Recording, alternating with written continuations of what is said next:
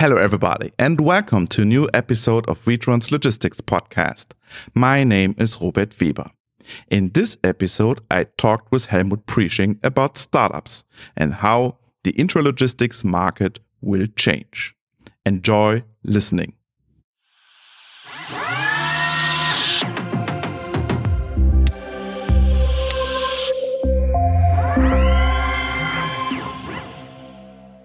New startups are constantly pushing into the intralogistics market. Helmut Priesching, the CEO of Witron, isn't afraid.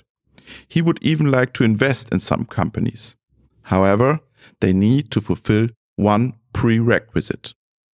When asked whether he can still sleep well and whether he's not afraid of being overtaken right or left by a new competitor, Priesching has to smile. He thinks about it and then draws a parallel to motorsport. Wir mögen überhaupt nicht überholt werden. We don't want to be passed at all, neither left nor right. There's a famous anecdote by the great race driver Michael Schumacher. He said, If I have to spread out and I'm only looking in the rearview mirror to watch out if I'm being passed, then I have a completely different problem. I'm actually too slow. Concentrating on the fear of being passed is the wrong way. I have to focus on my customer. In addition, I need to be close to the customer and offer the best solution. Only then I don't need the rear view mirror. Company founder and Witron owner Walter Winkler gets to the point.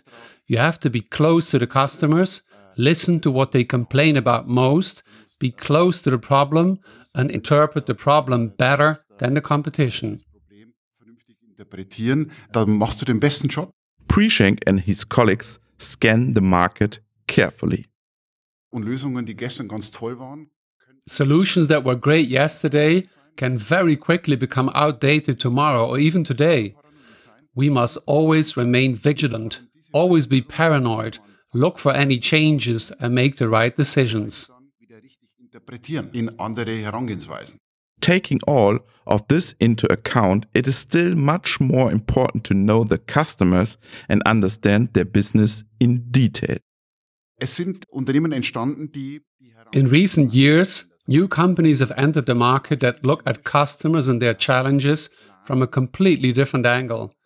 They asked, how does the consumer order in online retailing? Which app is being used? What's the delivery time? How's the order picked? The competitors thought more toward end to end. mehr End-to-End, uh, und geht dann anders ran. Quite smart. Has Witron been lagging behind this development? Ich glaube nicht, dass wir gepennt haben. Ich glaube, dass sich I don't think that we overslept in any way. I believe that the customer and the environment around him have changed very dynamically, but these dynamics need different approaches. Diese dynamische Veränderung wieder andere Ansätze braucht. Why didn't customers come to Witron with their requirements? Weil der Kunde äh, die Frage Because the customer didn't even ask the question in the first place. The customer has for now solved the problem.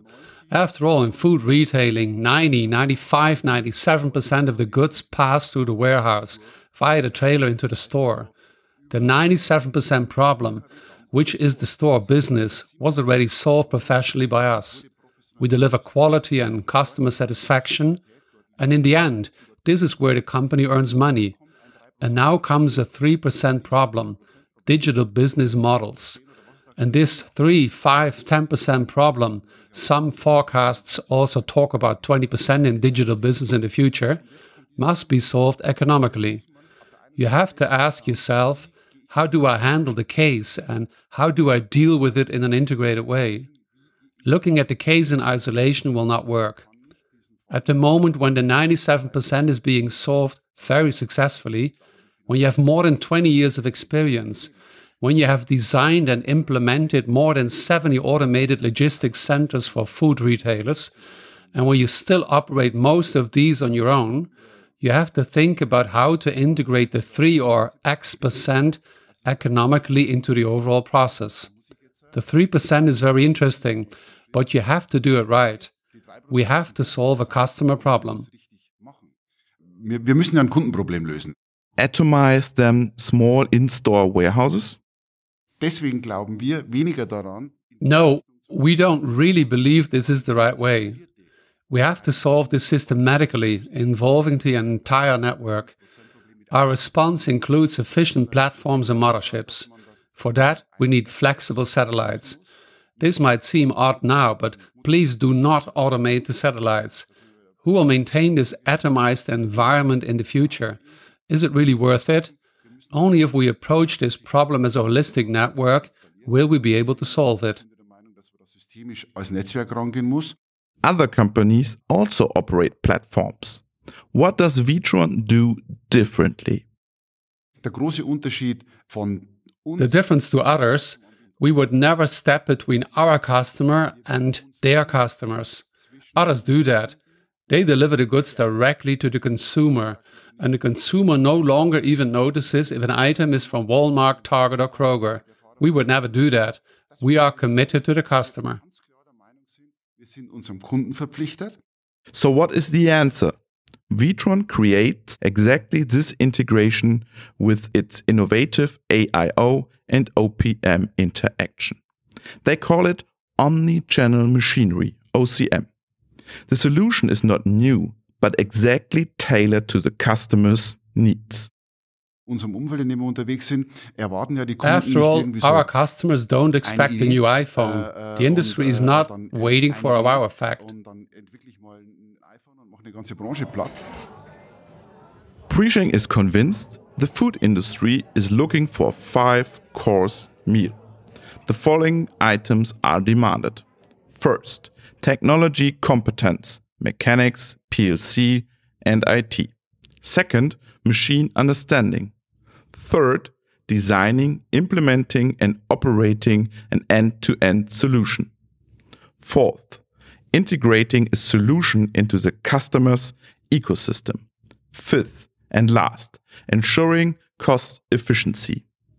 But Priesching also knows the weak points of an established company such as his own. Wir sind als Unternehmen, da hat er We have to understand upcoming market requirements even better, have to get even closer to the community. We have to understand the needs correctly.